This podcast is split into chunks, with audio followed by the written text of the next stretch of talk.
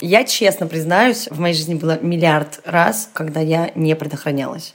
Пожалуйста, предохраняйтесь барьерно, если вы занимаетесь сексом.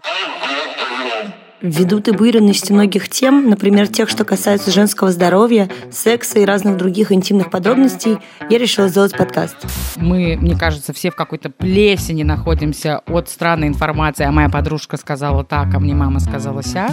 Это подкаст «Раздвиньте ноги». Здесь мы будем говорить обо всем, что касается здоровья женщины. От вопросов об интимной гигиене и контрацепции до обсуждения разных заболеваний по-женски. А также будем говорить о том, как работает женский организм и почему все в нем так интересно устроено.